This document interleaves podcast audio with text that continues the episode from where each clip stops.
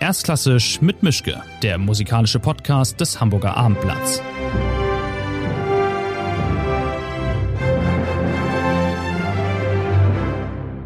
Schönen guten Tag zu einer neuen Folge von Erstklassisch mit Mischke. Wie man vielleicht am Klang merkt, bin ich nicht in meinem Arbeitszimmer, sondern in einem ungefähr anderthalb Quadratmeter großen Kästchen in der Staatsoper. Das ist sowas wie die Tonloge. Ich sitze hier mit jemandem, der demnächst mit der Staatsoper zu tun hat, jetzt aber eigentlich auch schon.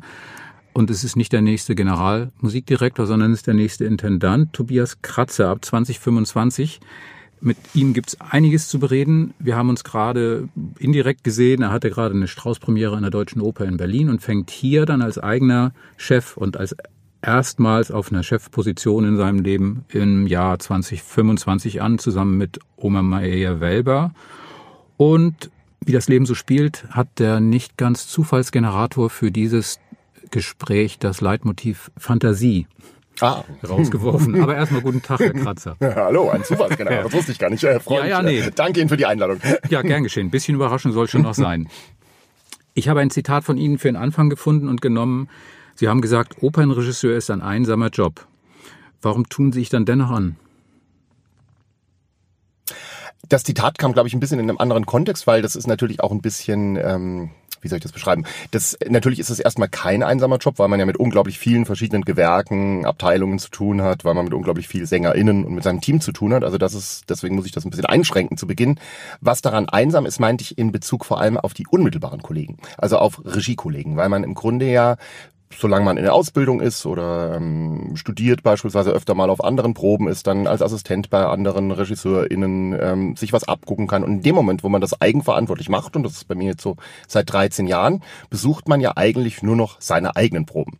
Ähm, Aber in dem Kontext ihrem, meinte ich das. Mhm. Zu Ihrem Berufsbild gehört doch nicht wie bei einem Schreiner, der sagt, ich krieg dieses verdammte Brett nicht an die Wand, der zum nächsten Schreiner geht und sagt, wie geht das denn? Sie können ja jetzt schlecht oder würden wahrscheinlich nicht direkt zu einem anderen Regisseur gehen und sagen, dieses Ende von der Götterdämmerung, keine Ahnung, was das soll, wie, wie soll ich es denn machen? Ähm, nee, es gibt schon einige vertraut, also ich würde da nicht zu jedem Regisseur, jeder Regisseurin gehen, aber natürlich gibt es auch so unter Kollegen, Freunde, mit denen man solche Fragen schon debattiert. Also nicht, dass ich dann im Notfall anrufe und sage, wie mache ich jetzt das Ende, aber natürlich tauscht man sich da schon auch teilweise im Vorfeld über Stücke, über Ansätze, auch über andere Inszenierungen, die man gesehen hat, aus. Also das schon, aber tatsächlich, wie, wie Sie mich anfangs auch zitiert haben, es ist nicht üblich. Deswegen ähm, habe ich das Gefühl, so das, was man sich abgucken kann oder wo man auch sehen kann, wie arbeiten andere mit Sängern, das verschwindet so im Verlauf dessen, wenn man selbst aktiv arbeitet.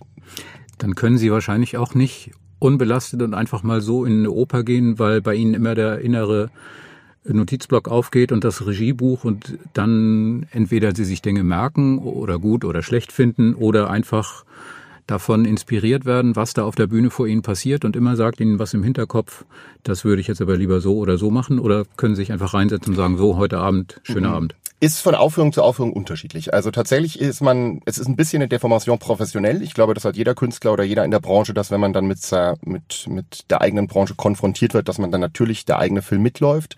Ähm, wenn eine Aufführung richtig gut ist, dann kann man da auch gut abschalten und fast zu einer, also abschalten im Sinne von auf eine normale, in Anführungszeichen, Rezipientenposition wechseln.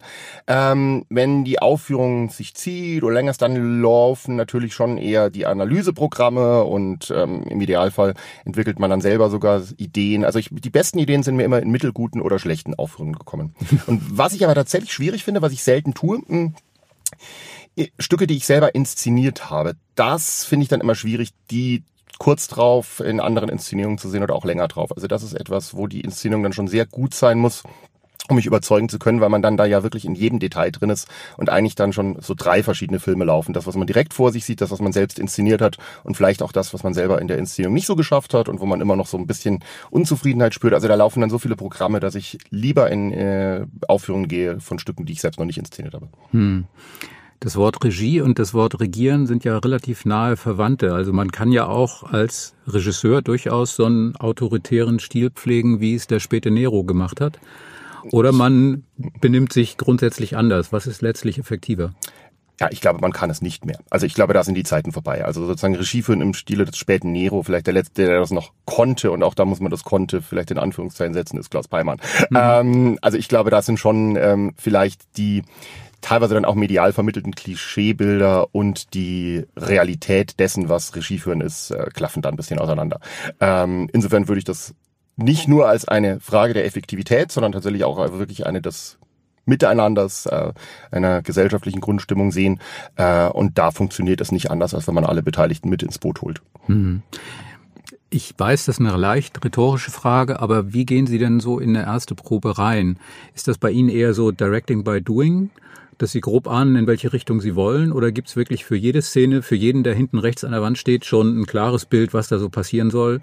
Und es soll sich gar nicht erst aus dem, Proben, äh, aus dem Probenverlauf ergeben? Gute Frage. Ich habe immer sehr klare Vorstellungen, was ich im Verlauf einer Szene erreichen möchte, was ich auch im Verlauf einer Probe erreichen möchte. Also da bin ich sehr, sehr klar vorgeplant. Also ich weiß, bis wohin will ich kommen und auch was will ich da ungefähr, nee, gar nicht ungefähr, sondern was will ich als Zielpunkt erreichen, was ist auch so ein emotionaler Bogen. Wie man den dann tatsächlich in der räumlichen Situation zum Beispiel oder in der direkten Interaktion zwischen den SängerInnen herstellt, das ist dann etwas, was ich sehr, sehr offen auf der Probe entwickle. Also es gibt ein relativ strenges, sozusagen relativ strenge Zwischenetappen, aber gerade die geben mir die Möglichkeit, dann innerhalb der Szene wieder maximal offen zu sein. Und dann habe ich aber meistens für den Fall, dass man jetzt zum Beispiel auf eine Sängerin stößt, die da nicht so inspiriert ist in dem Moment oder so, habe ich meistens schon auch so einen Plan B oder C im Kopf, den ich dann quasi als Bauplan durchstellen könnte, wenn es notwendig wäre, aber den muss ich eigentlich in den seltensten Fällen ähm, zücken, ähm, weil die meisten KollegInnen gerade auf so eine, so eine Situation zu wissen, wie es am worauf es abzielt, aber dann eine große Freiheit im Erreichen dessen zu haben, eigentlich gut anspringen. Ist Ihnen das schon mal passiert, dass Sie mit einem Plan, mit einem Rezept, einem Bauplan in eine Produktion reingegangen sind und dann am, ab Anfang an festgestellt haben, nee, also schön, aber geht alles nicht und zurück auf los?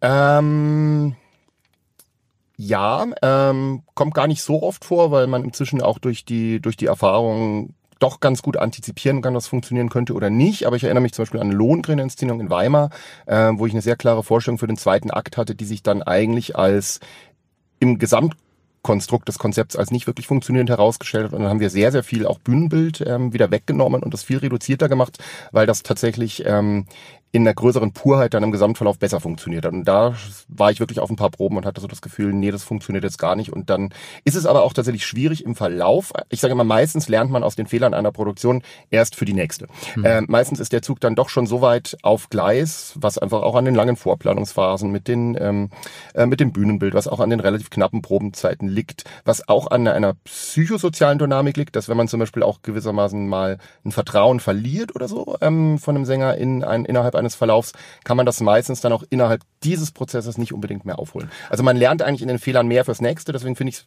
schwierig, wenn sowas innerhalb der Produktion passiert, aber natürlich ansonsten ist, ähm, ist Proben ein permanentes Bewältigen von kleinen Krisen. Also das ist mhm. ja äh, der Daily Business.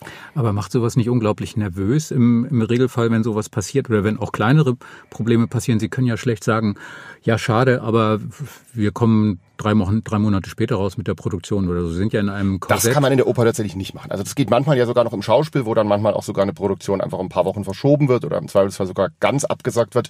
Da muss man in der Oper schon eigentlich rauskommen, weil da so viel dranhängt von den Abonnenten bis zu den verkauften Tickets bis zum Orchesterapparat und den gebuchten Sängern. Das kann man sich da eigentlich nicht leisten. Hm. Jetzt stelle ich mich mal dumm. Ähm, wie wichtig ist eigentlich Fantasie beim Inszenieren? Letztlich könnte man ja glauben, so gut wie alles ist vorgegeben. Also in der Partitur stehen die Noten und der Text, es gibt Regieanweisungen, Sie wissen in der Regel, wo das Stück spielen soll. Und das kleine bisschen, was noch so drum ist, das regelt sich dann irgendwie auch. Ähm, ist das so? Oder ist eine, eine Oper, eine Partitur, ein Textbuch, ist das wie, wie ähm, Ton? Den sie formen können, wie sie möchten. Und entweder wird eine Vase draus oder eine Obstschale oder einfach ein Briefbeschwerer und sie können aus so einem Stück was komplett Neues machen und äh, sich endlos weit von der eigentlichen äh, Startposition entfernen.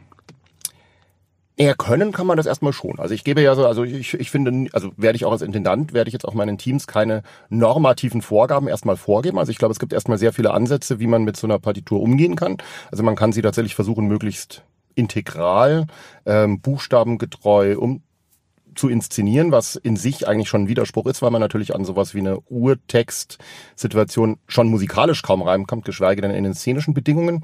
Man kann sie auch als reine Spielwiese und Material verwenden und dekonstruieren. Das mache ich selten, weil das tatsächlich nicht mein, meistens nicht mein Ansatz ist. Das verurteile ich aber nicht. Also ich glaube, da können auch interessante, interessante Ergebnisse rauskommen. Mein Ansatz, und deswegen überlege ich gerade, ob Fantasie der richtige Begriff ist, weil natürlich braucht man in der künstlerischen Arbeit Fantasie, aber es ist gerade in so einer interpretierenden Kunstform wie der Opernregie ja immer eine Konstellation von Fantasie und Analytik. Also ich versuche schon erstmal dahinter zu kommen, was, also wie das Stück tickt, auch welche, ich würde sagen, Erlebnismöglichkeiten es sehr, sehr spezifisch für ein Publikum mm, bietet.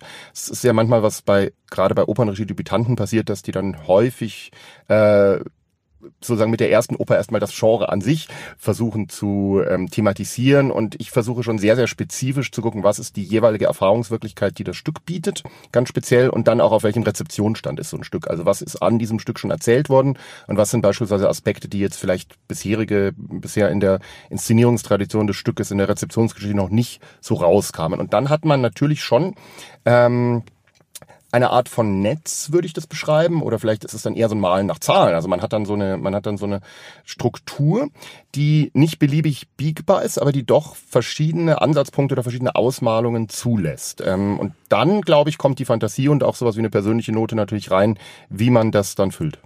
Können Sie denn verstehen, nachvollziehen ist ja noch ein bisschen was anderes, können Sie verstehen, wenn Publikumsmitglieder sagen, das interessiert mich alles nicht. Ich will die Oper so, wie ich sie kenne. Ich will da gar nicht jetzt das Rad neu erfunden haben. Ich möchte einfach eine schöne Donizetti-Oper sehen. Ich möchte eine schöne Mozart-Oper sehen. Das ganze Gedöns mit der Regie, bleibt mir weg damit.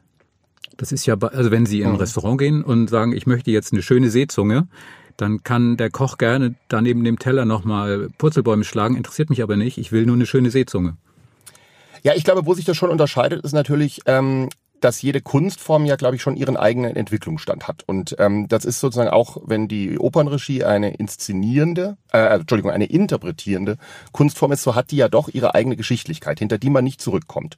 Also ich glaube, wenn man jetzt sozusagen versucht, in voller Naivität wie Otto Schenk zu inszenieren, ist das immer eine Art von Retro-Ansatz, der auch sofort eine Art von äh, im Grunde selbst von einem wohlwollenden Zuschauer häufig irgendwie als Parodie sofort interpretiert wird oder im Grunde als eine, als, als eine ganz bewusst gesetzte reaktionäre fast oder auch ironische Gegenbewegung. Also ich glaube, man kommt hinter gewisse Standards nicht zurück. Das ist ein bisschen wie in der Malerei. Natürlich, nach, man muss nicht abstrakt malen seit der modernen, aber wenn man jetzt zu einer figurativen Malerei zurückkehrt, dann muss die natürlich trotzdem einen Kniff, eine Rechtfertigung, eine gewissermaßen postmoderne Note haben. Und das, und, und da nehme ich durchaus meinen eigenen Beruf oder auch diese Kunstform, die interpretierende Kunstform, so ernst, dass ich denke, hinter ein gewisses Niveau kommt man nicht zurück. Das heißt aber ja nicht, dass man das Publikum da außen vor lassen muss, mhm. weil, also ich finde jetzt schön kein Schimpfwort, ich finde auch zugänglich kein Schimpfwort. Also ich glaube, es gibt ja viele Möglichkeiten, wie man trotzdem auf der Höhe ähm, der Avanciertheit auch sozusagen der eigenen Kunstform inszenieren kann, ohne dass das als Affront verstanden oder gar gemeint ist. Also da fehlen mir manchmal in der sozusagen Debatte so ein bisschen die Feinzeichnung der Kategorien, weil natürlich, und da, ich habe da auch Verständnis für, dass nicht jeder Opernbesucher vollständig eingearbeitet sein muss in die, ähm, in die Regietheaterhistorie der letzten 40 Jahre. Aber ich finde trotzdem die Verkürzung auf ist das jetzt modern oder ist es traditionell, ist sehr oft eine extreme Vergrößerung auch von dem, was KollegInnen tun und zweiter Punkt bezieht sich auch sehr oft aufs Dekor allein, also aufs Bühnenbild. Also sehr, sehr oft ist, ähm, ist sozusagen der Ersteindruck eines Bühnenbildes der, der für das Publikum dann den Daumen heben oder senken oder es schön oder nicht schön finden lässt. Wenn man das öfter mal entkleiden würde, äh, ich würde öfter gerne mal das Experiment machen, zwei verschiedene Inszenierungen so eigentlich mehr oder weniger von der Personenführung her nackter zu spielen und dann zu gucken, ob die Leute dann zu dem gleichen Ergebnis kämen wie das, wenn, wenn das Bühnenbild und das Dekor ähm, entsprechend sind, weil ich glaube, dass der Blick auf Personenführung oft dann durch sowas verdeckt wird. Hm. Und darin liegt ja die eigentliche Qualität oder auch die, das Zentrum meiner Arbeit, hm. sagen.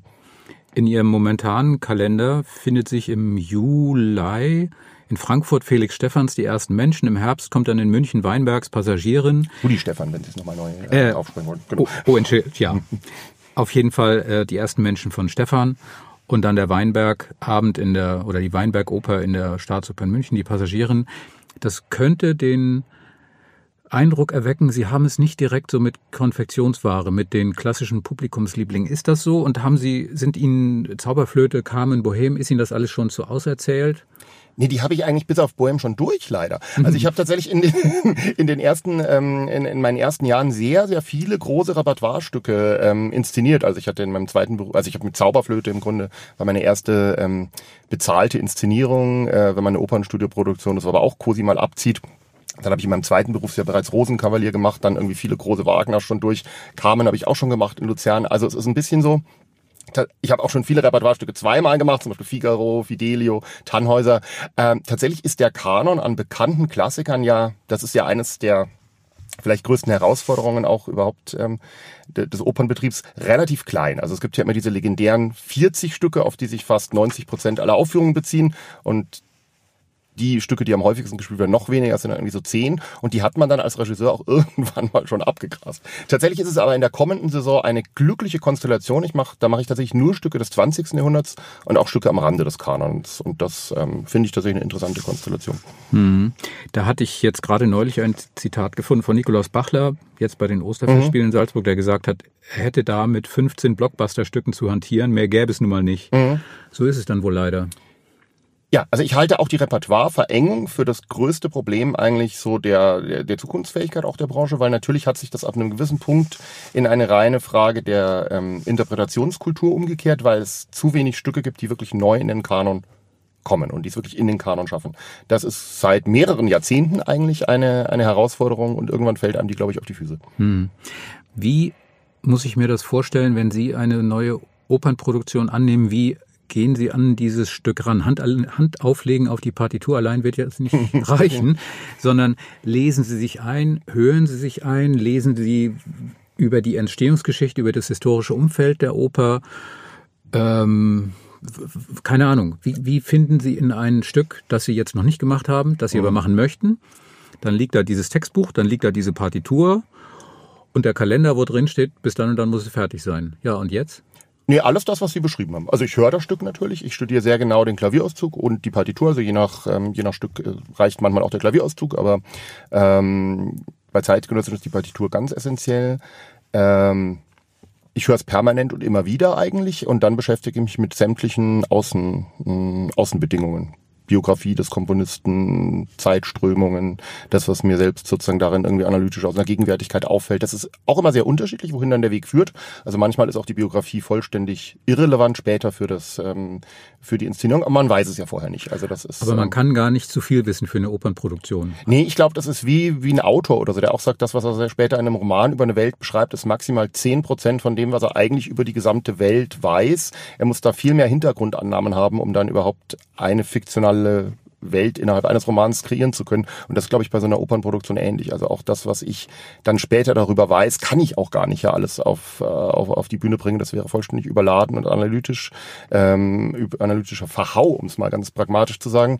Und die Schwierigkeit besteht jetzt gar nicht so sehr da, darin, viel über das Stück herauszufinden, als dann das sinnvoll zu kondensieren. Das Richtige es, zu vergessen. Genau. Und so dass es auch, so dass auch die Kondensierung nicht eine Verarmung ist, sondern tatsächlich eben eine Zuspitzung. Das ist die, ähm, das mhm. ist die eigentliche Herausforderung, würde ich sagen. Sie haben Ihre Karriere angefangen mit Stücken, wenn ich das richtig entdeckt habe in Ihrem Archivmaterial, die Ihnen dezidiert nicht liegen. Also sowas wie die sieben Todsünden von Brecht oder Traviata. Das, das war ein Programm, was ich mir tatsächlich im Studium äh, selbst gegeben habe. Also ich habe ja. gesagt, ähm, ich mache jetzt unter den zehn meistgespielten Opern diejenige, die mir spontan wo, am wenigsten zu sagen hat und guck mal, ob ich die irgendwie für mich sinnvoll bewältigen kann, weil dann glaube ich, kann ich den Job machen, wenn ich das schaffe. Und das war Traviata, das habe ich mhm. probiert. Und dann habe ich ganz explizit auch versucht, als Gegenbewegung dazu Brecht-Weil zu machen, weil das in der Ästhetik natürlich weit entfernt ist von jeder melodramatischen, psychologischen Einfühlungsästhetik, wie das eine Verdi-Oper hat, sondern ja ganz dezidiert auch auf Distanzierung und ähm, ein formales Verweigern von Einfühlung geht und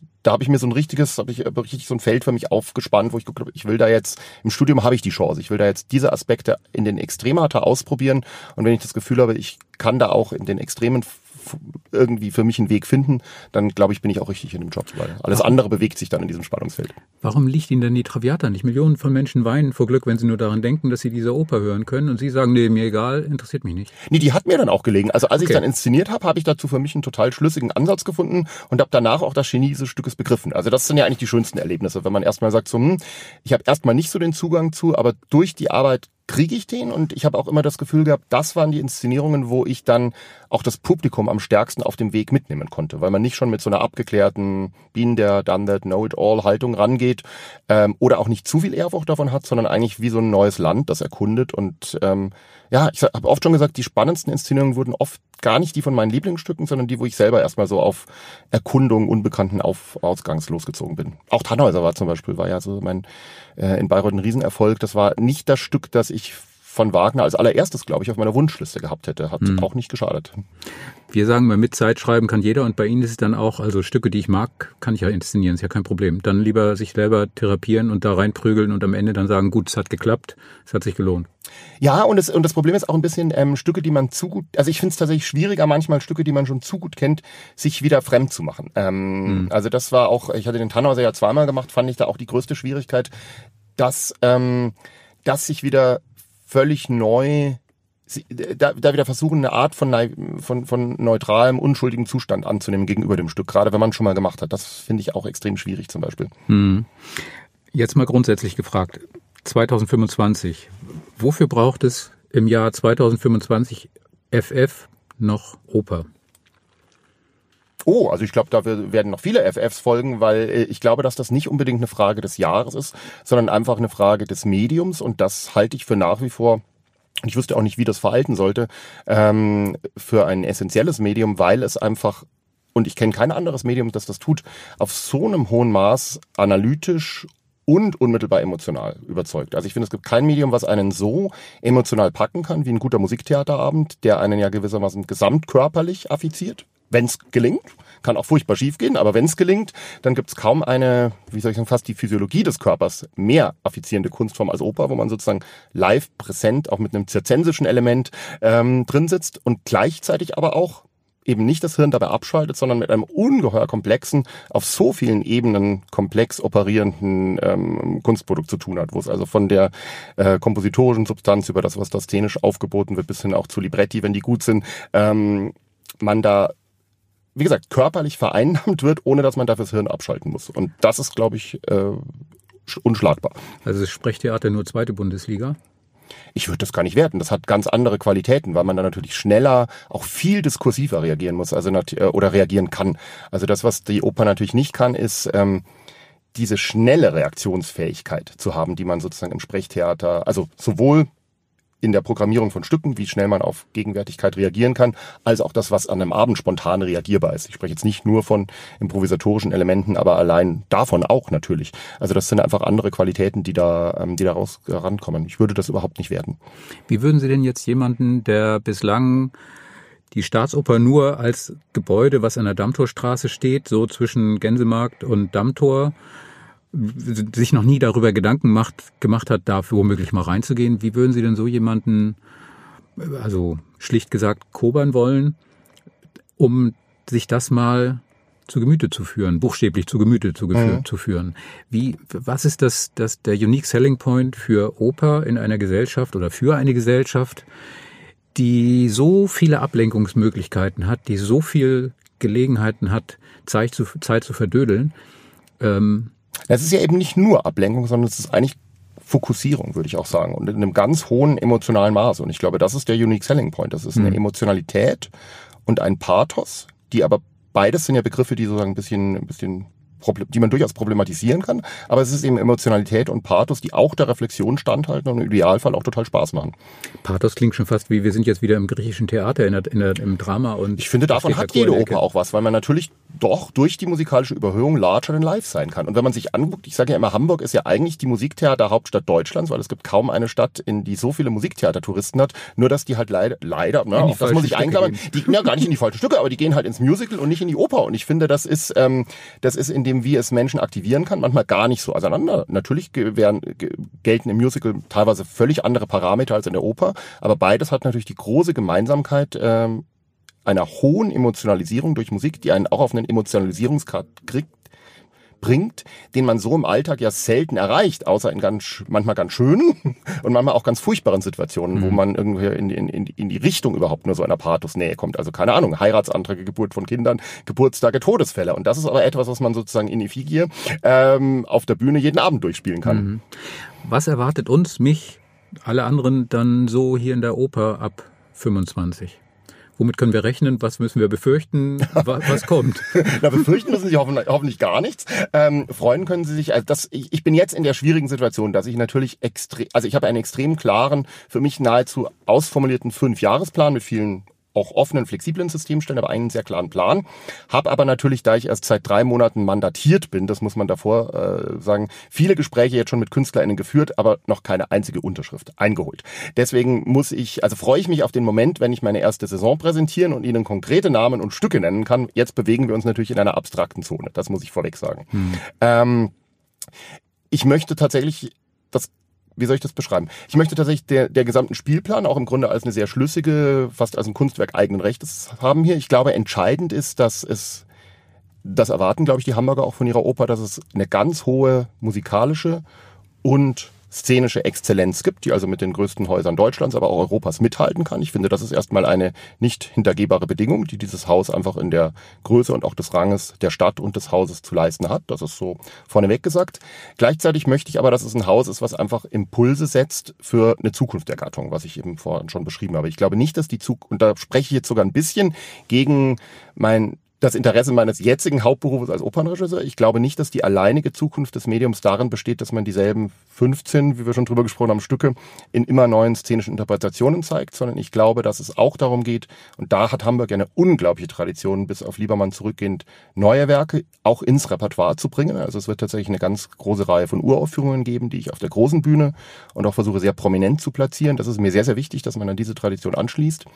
Ähm, es wird verschiedene, verschiedene Formen geben. Also ich glaube, glaube auch, dass man mit dem Darüber haben wir Anfang schon gesprochen. Es muss jetzt nicht jedes Werk dekonstruiert werden, aber allein wie man beispielsweise Werke, kürzere Werke miteinander koppelt, wie man auch Werke, die vielleicht gar nicht direkt für eine Opernbühne geschrieben sind, Oratorien szenisch aufbereitet, wie man auch mit einem, mit bekannteren Komponisten, deren Werk sattsam bekannt ist, vielleicht in der Form von Projektarbeit anders umgeht.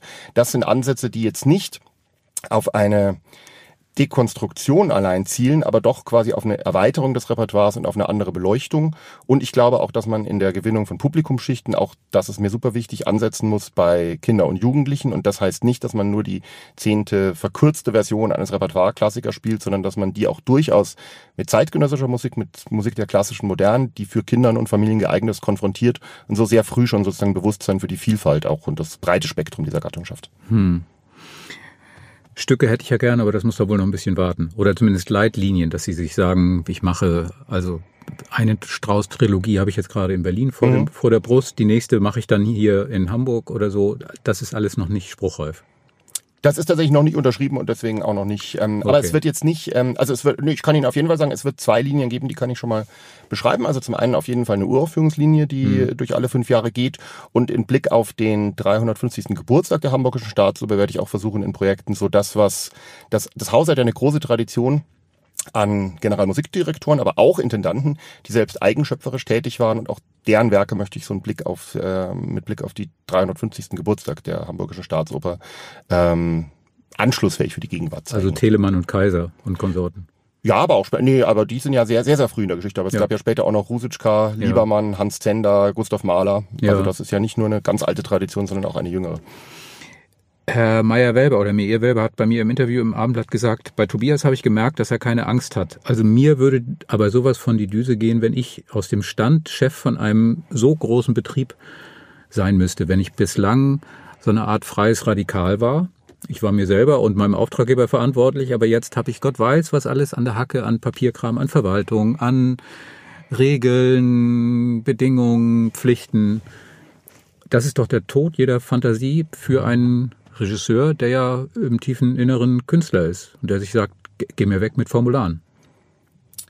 Ja, also ich bin, also man muss sagen, allein der Regiejob alleine ist ja auch einer, es ist, ich habe angefangen, es ist ja eine interpretierende Kunstform mhm. und man, und ich glaube, ein Teil dieses Berufes besteht schon auch darin, dass man bei aller Fantasie und sozusagen inneren Durchlässigkeit immer auch einen großen Apparat zu managen hat. Also das ist immer, das ist ja eine eigenwillige Doppelaufgabe. Ich habe die mal an der Stelle verglichen mit der Baggerwette in Wetten das. Man hat quasi einen unglaublich großen Apparat, den man bewegen, organisieren, auch bespaßen und motivieren muss, um dann etwas unglaublich filigranes, eine musikalisch erblühende, ganz, ganz zarte Emotion vielleicht am Abend zu erzeugen. Und das liegt ja eigentlich so, liegt auch in der Natur meines jetzigen Berufes schon. Ähm, deswegen habe ich jetzt auch keine Angst. Ich habe großen Respekt und ähm, und auch großes Verantwortungsgefühl für die Aufgabe, die vor mir steht, aber Angst wäre der falsche Ratgeber. Ich muss ja auch sagen, ich bin jetzt seit 13 Jahren, mache ich diesen Job. Ich kenne, ich habe, glaube ich, ich, ich sage auch mal, ich habe mehr Intendanzerfahrung als viele andere. Ich habe unter 30 bis, ich habe es mal gezählt, 30, ich glaube 33 Intendanten gearbeitet. Das kann man sich schon einiges abgucken und ich hoffe nicht nur äh, die Allüren und Schrullen, sondern auch das, was an anderen Häusern wahnsinnig gut funktioniert hat. Und ich kenne ja den Betrieb. Ich kenne ihn sozusagen aus einer anderen Warte und ich kenne ihn nicht aus dem Intendanzbüro. Aber ich bin jetzt dabei, mich einzuarbeiten und ähm, sehe es auch total wichtig, dass ähm, Sie haben ja jetzt auch diese ähm, diese Antinomie aufgemacht eigentlich zwischen Künstler und Verwaltungsmanager oder so. Ähm, es gibt in Deutschland die Opernkonferenz, in dem die 13 größten deutschen und dann auch deutschsprachigen Opernhäuser versammelt sind. Ähm, wenn George Dell hier abtritt und nachdem mh, hm, Barry Kosky in Berlin an der Komischen Oper aufgehört hat jetzt und, und Jossi Wieler an der Staatsoper Stuttgart, gäbe es keinen einz, kein einziges deutsches Haus mehr ähm, in dieser Größenordnung, das von einem Künstlerintendanten geführt wird. Und das finde ich auch schwierig. Also ich habe überhaupt gar nichts gegen Managerintendanten, aber ich finde, dass es das ganze Spektrum abdecken sollte. Und ich sehe das über meine ganz persönliche Challenge für mich wirklich als Privatperson auch hinaus, irgendwie auch als meine Aufgabe, dass in diesem wichtigen Gremium und einfach in dieser deutschen Theaterlandschaft auch weiterhin ein Künstlerintendant vertreten ist. Hm. Mit allem, was das für mich vielleicht selbst an Mehrbelastung und Einschränkung bedeuten mag. Sie wissen aber schon auch, dass Simon Young hier am Haus Intendantin und General, also sie hatte zwei Hüte auf mhm. und das war dann irgendwann mal auch so, so ungefähr mindestens ein halber Hut zu viel um noch klarzukommen. Also das ist schon nicht ohne. Äh, dass die Aufgabe erstmal fordernd ist, das ist mir ja vollkommen klar. Ähm, da ich jetzt sozusagen noch in der Honeymoon-Phase bin und in der Planung, ähm, äh, können Sie, glaube ich, nicht von mir erwarten, dass ich bereits zurückblicke auf die ersten zwei Jahre der Doppelbelastung. Ähm, noch bin ich da voller Energie und werde auf jeden Fall ähm, in drei Jahren Ihnen ehrlich Auskunft geben, wie sich die ersten zwei Jahre dargestellt haben. Ähm, das Gute an so einem großen Betrieb ist natürlich auch, dass man das ja nicht alleine schuld hat. Also man hat ja ein Team um sich, also erstens von MitarbeiterInnen, die jetzt schon am Haus sind, das sehr gut kennen, zum anderen auch Menschen, die ich mitbringe. Und das ist ja nicht, ähm, das ist ja auch nicht ein alleinig ähm, zu stemmender Apparat. Sie wollen ja am Haus, was ja jeder will, wenn er neu kommt, das mit ihrer Haltung, mit ihrem Profil prägen und eine Handschrift zeigen und all das, das ist ja auch okay. Aber wie geht das bei einem Haus mit einem Spielplan, in dem sich so viele von den jeweiligen Vorgängern mhm. ja quasi verewigt haben, dadurch, dass Schwerpunkte gesetzt wurden, dass dieses oder jenes Stück drin ist oder rausgeflogen ist. Also sie schleppen ja eine, in großen Anführungszeichen, Erblast noch mit sich mit. Wenn das, wenn sie konsequent sein wollten, müssten sie im Prinzip den ganzen, das ganze Repertoire rausschmeißen und sagen, das und das nehme ich jetzt und das andere interessiert mich, interessiert mich alles nicht, sondern äh, wenn ich jetzt hier schon anfange und sage, das ist jetzt das Haus, an dem ich Chef bin, dann fliegen diese ganzen äh, Vorgängerdinger einfach mal wieder raus. Aber das ist ja eine Herausforderung, die erstmal jeder Intendant eines Repertoirehauses hat. Also, dass mhm. sobald sie ein Repertoirehaus übernehmen oder ein Repertoirehaus leiten, gibt es da einfach eine Backlist und die muss bis zu einem gewissen Grad auch gespielt werden, weil ich den Spielplan, ich kann ja nicht innerhalb von einem Jahr so viele Neuproduktionen aufbauen, dass damit sofort bis zu 150 Abende gespielt werden können. Ähm, ich muss sagen, das Gute daran ist, dass ähm, in der Backlist sich ja durchaus einige sehr spannende Aufführungen befinden. Direkt jetzt hier aus der jüngeren Zeit, aus der Ära Delnon kann man wirklich viel Spannendes übernehmen. Ähm, es gibt auch eine Backlist, die äh, sogar über Konvitschnis Lohengrin, der nach wie vor ein Klassiker ist, hinausreicht bis zu einem äh, Tristan von Ruth Berghaus. Also da, ich habe jetzt gerade letzte Woche die sozusagen die Repertoireliste eigentlich für das erste Jahr zusammengestellt mit meinem Team und ich muss sagen, also glücklich der Intendant, der einen Konvitschnis Lohengrin, einen Berghaus mhm. Tristan und einen äh, Straußzyklus von Czerniakow vorfindet. Also da gäbe es durchaus ähm, Backlisten, die mir mehr Magenweh mhm. bereiten würden. Natürlich gibt es dann auch einige Stücke, die werde ich Ihnen jetzt nicht nennen, die ich einfach gar nicht mehr spielen werde. Das versteht sich auch, also das die ich künstlerisch so nicht vertreten kann und die fliegen dann einfach raus.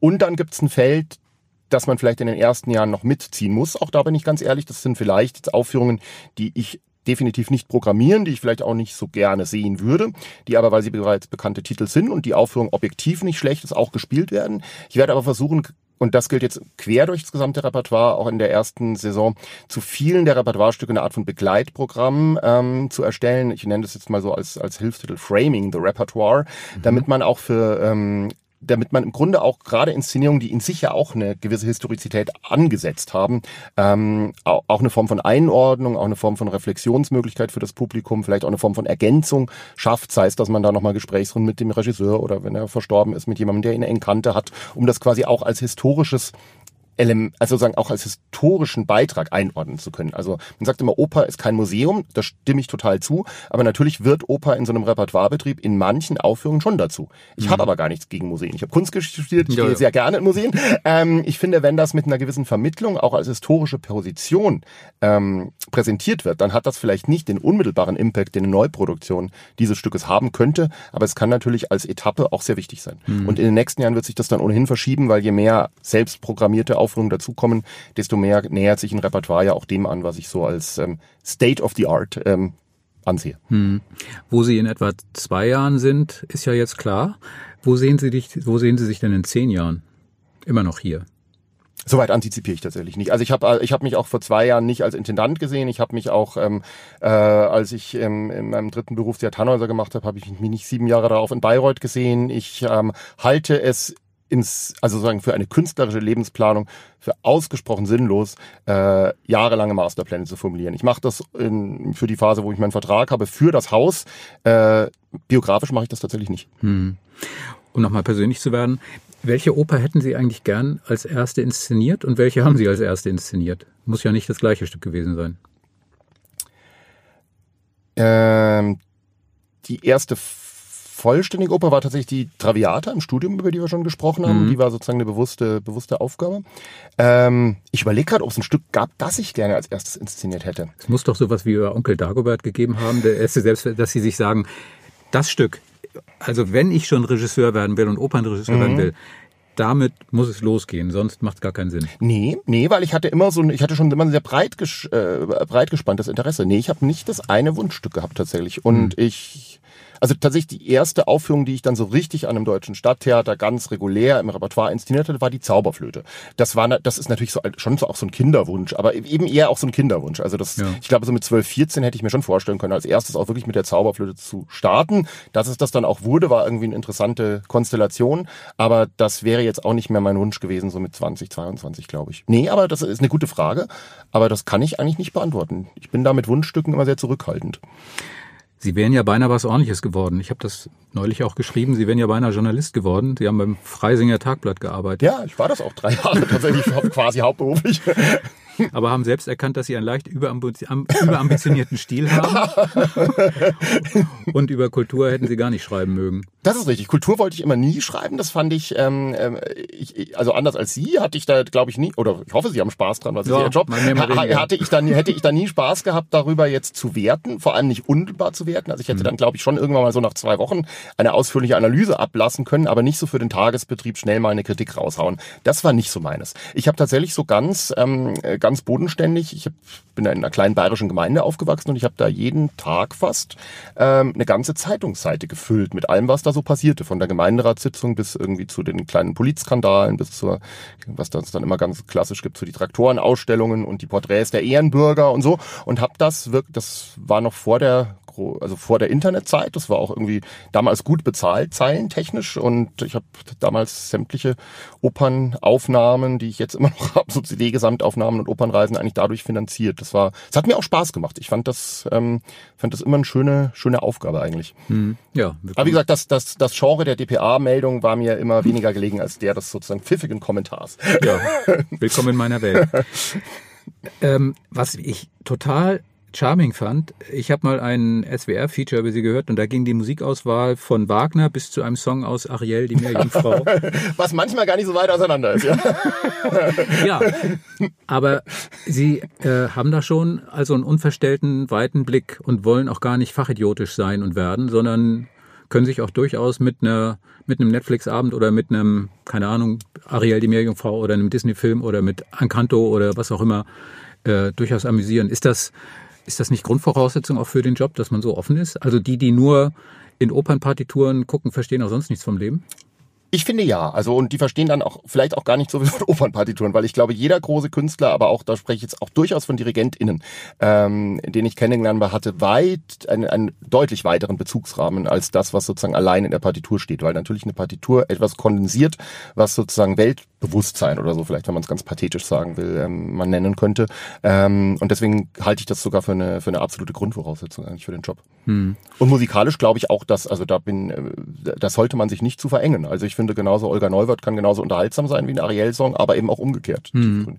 Liegt manchmal auch die Wahrheit an der Oberfläche. Das ist so eine Oscar Wilde, ähm, so eine Oscar Wilde-Erkenntnis, die ich durchaus auch teile. Nicht immer, aber auch.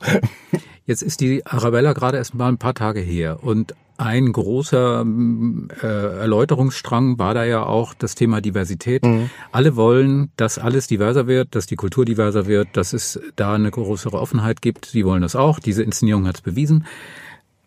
Wie sehen Sie das? Wie wichtig ist das inzwischen und wie unabdingbar ist das inzwischen geworden? Also bei der Arabella, die, so wie Sie sie auf die Bühne mhm. gestellt haben, war ja ganz klar erkennbar, dass es da um das Auflösen von traditionellen Geschlechterrollen, die Fragen, wer ist ein Mann, wer ist eine Frau, was ist ein Mann, was ist eine Frau, mhm. gibt es nicht noch eine Menge dazwischen? Das sind Themen, die äh, nicht in der DNA von Stücken zwangsläufig drin sind. Sie haben sie in Arabella gefunden, was ich sehr interessant fand. Aber wie wichtig ist diese Thematik und diese, dieser Wandel für ein Genre wie die Oper? Also ich möchte das Thema auch nie nicht aufsetzen, da wo es nicht drin ist. Also deswegen ist mhm. Arabella nochmal ein ganz guter Punkt, weil da hatte ich das Gefühl, dass es, dass das, was Sie gerade beschrieben haben, tatsächlich auch eine, also gewissermaßen analytisch auch eine Wahrheit dieses Stückes aufgedeckt hat. Weil nämlich Hofmanns Teil der Librettist des Stückes, anders als Strauss, der Komponist, dann ganz anderes Bewusstsein dafür hatte und auch in so einer ersten Prosaskizze, die er zu diesem Stoffkomplex geschrieben hat, also tatsächlich die ähm, Schwester von Arabella, die eben gerade in so Gender Troubles gerät, wenn man das neudeutsch sagen will, viel mehr ins Zentrum gestellt hatte als Arabella selbst. Das nur nochmal sozusagen in Klammer zum Stück. Ähm, ansonsten, ich habe das auch vor kurzem mal im Interview gesagt, halte ich zum Beispiel Vogue, was ja inzwischen so ein Kampfbegriff ist, auch gar nicht für ein Schimpfwort. Ähm, Im Gegenteil, also ich finde quasi, dass eine gewisse Offenheit für Themen von Randgruppen, eine, Offenheit auch für Verletzlichkeiten, ähm, eine Offenheit für eine diversere Gesellschaft erstmal eine Grundvoraussetzung ist, um nicht nur Kunst zu machen, sondern auch irgendwie ein menschenwertes Leben zu haben. Ähm, und deswegen finde ich das erst da problematisch, wo es dann umgekehrt wieder in eine Art von Intoleranz oder Ideologie umschlägt. Aber erstmal finde ich das in einem möglichst breit gespannten, offenen Blick erstmal sehr wichtig. Hm. Haben Sie eigentlich Angst davor, dass Ihnen jetzt vor lauter Chefsein hier der Kreativmuskel verkümmert? Den muss man ja auch immer trainieren. Sie müssen sicher, nehme ich an, auch ganz schlicht Freiräume schaffen, in denen Sie sich in den Wald auf den Boden legen oder ins Café setzen und sich sagen, so, jetzt dieses Stück. Keine Ahnung, was mir dazu einfallen soll. Ich muss aber erstmal eine Stunde lang nicht darüber nachdenken, mhm. bis mir was einfällt. Das ist relativ schwierig womöglich, wenn Sie hier von einer Sitzung zur nächsten gejagt werden. Wie ist die Befürchtung bei Ihnen da oder gibt es diese Befürchtung gar nicht? Ähm, ja, auch da, ist, ich, Angst habe ich da nicht. Das ist eine Frage von Organisation, von guter Organisation. Und ähm, auch da kann ich Ihnen ja noch nicht sagen, wie sich das in den nächsten zwei Jahren weiterentwickelt. Ich bin relativ gut trainiert darin, weil ich eh immer schon relativ viel Stücke mache, auch sozusagen viele Parallelschauplätze zu fahren, weil ich viele Stücke immer schon auf dem Schreibtisch habe, auch Dinge, die dann in unterschiedlichen Entwicklungsstadien sind oder was ich gerade probe. Also ich habe da durchaus für mich auch in meinem jetzigen Hauptjob ähm, Coping-Mechanismen, sage ich mal, entwickelt, ähm, um da vielgleisig zu fahren. Da kommt jetzt natürlich nochmal ein sehr, sehr gewaltiger neuer Strang dazu, der auch nicht mehr so ganz nur noch alleine in meiner zeitlichen Verantwortung liegt, weil da natürlich viele andere Teammitglieder, Hausmitglieder und so ähm, involviert sind. Ich versuche das möglich, also ich versuche das, wie soll ich das beschreiben? Ich versuche das organisatorisch möglichst kühl zu planen, um es dann in der Sache nicht allzu kühl behandeln zu müssen, sondern da dann wieder mit voller Energie und gerade im künstlerischen Prozess auch Offenheit und Emotionalität reinzugehen. Aber es stimmt schon, man muss auch die Freiräume eigentlich einplanen, weil sie sich nicht mehr von selbst ergeben. Hm. Das ist, glaube ich, sehr wichtig. Wenn Sie jetzt Führungskraft sind, dann kann es ja passieren, dass der eine oder andere dann gar nicht einsieht, warum er was machen soll, was Sie eigentlich für richtig halten. Dann hätten Sie früher als oder jetzt als nur in Anführungszeichen mhm. Regisseur können Sie keine Ahnung, Sie können brüllen, Sie können mit Dingen werfen, Sie können was haben Sie denn für ein Bild von diesem Beruf? Statt erst der späte Nero, jetzt brüllen und mit Dingen werfen? Sie können in der, Kantine, Sie können in der Kantine ein Bier ausgeben äh, oder freundlich sein. Letzterer Punkt finde ich ja voll okay. Ähm, aber überlegen Sie womöglich, man kann sich ja coachen lassen für solche Aufgabe. Jetzt mal völlig losgelöst mhm. von dem ganzen künstlerischen ja. Betrieb, der da dran hängt, sondern einfach, um mit diesen Instanzen und mit den Abläufen, mit den Dynamiken, mit all dem klarzukommen, Äh, und das völlig wertfrei, weil das einfach Dinge sind, mit denen sie bislang nicht konfrontiert waren und sie werden da ja reingeworfen. Ja. Sie können ja nicht sagen, fragt mich mal in einem halben Jahr, dann mhm. weiß ich, wie das mhm. geht, sondern dann ab dem ersten Arbeitstag ist es der erste Arbeitstag. Mhm. Ist das eine Überlegung, die Sie für sich haben? Ja, die habe ich aber noch nicht entschieden. Aber es ist eine Überlegung, die ich ganz aktiv habe und wo ich mich mit Leuten unterhalte, die sich haben coachen lassen oder nicht haben coachen lassen und so. Da bin ich gerade am Überlegen, das zu tun. Aber da habe ich selbst für mich noch keine Entscheidung getroffen. Mhm. Zum Abschluss. Wir können, wir werden bestimmt in den nächsten Jahren noch lang und viel miteinander reden. Aber ähm, Ihr Kollege Meyer Welber oder Meyer Welber mhm. hat bei mir im Interview gesagt, dass er hier garantiert keinen Stravinsky dirigieren wird. also, wenn Sie das anders sehen, dann ist jetzt die Gelegenheit, das auszuräumen. Aber Nein, er das, äh, mein GMD wird zu keinem Stück gezwungen, das er nicht tun möchte. Und wenn ich Stravinsky machen möchte, dann, äh, wir haben ja auch Positionen für GastdirigentInnen. okay. Und äh, haben Sie schon was, bei dem klar ist, dass es das von Ihnen hier auf gar keinen Fall geben wird? Langeweile. Langeweile, ja, das ist eine schöne Antwort, aber ich hatte jetzt mehr mit einem Namen gehofft. Sie meinen, dass ich Ihnen jetzt Personen nenne, die hier nicht nein, engagiert nein, nein. oder Komponisten, also, die nicht gespielt Komponisten, werden? wo Sie sagen, schön, aber soll jemand anderes machen, das kommt mir hier nicht ins Haus. Nee, das fände ich jetzt auch albern, da kategorisch was auszuschließen, weil ich glaube, also wen würde ich denn so stark verdammen, dass ich sage, der wird nicht gespielt? Nee, weil ich glaube, dass das in einer entsprechenden Rahmung und einem entsprechenden, ähm, äh, ja, und, und einer entsprechenden Situation gibt es sozusagen viele randständige Komponisten, auch die ich jetzt gerade nicht auf dem Schirm hätte und erstmal nicht spielen würde, aber wo ich mir dann durchaus vorstellen könnte, dass es da eine interessante Konstellation gibt. Nee, da fände ich, würde ich mich jetzt selbst beschneiden und verengen. Okay. Das haben Sie mich schon mal gefragt, ne? Ich weiß, Sie wollen. aber nee, aber ich habe da kein, da kein musikalisches Feindbild. Gut, dann lass mich überraschen, wie dann die Freunde aussehen, die wir ab 2025 genau. sehen und ab 2024 wissen wir ja schon, was der, wo der Hase langläuft in den ersten Runden. Und ähm, ja, Tausend Dank, wir sind durch. Ich bin gespannt auf die nächsten Produktionen, die ich erst mir dann, dann in anderen Städten anschauen werde und dann werden sie ja irgendwann hier auch aufschlagen und die auf erste jeden Premiere machen. Vielen Dank und äh, Hals- und Beinbruch, Mast- und Schotbruch. Wird schon schief gehen und danke für die Einladung nochmal.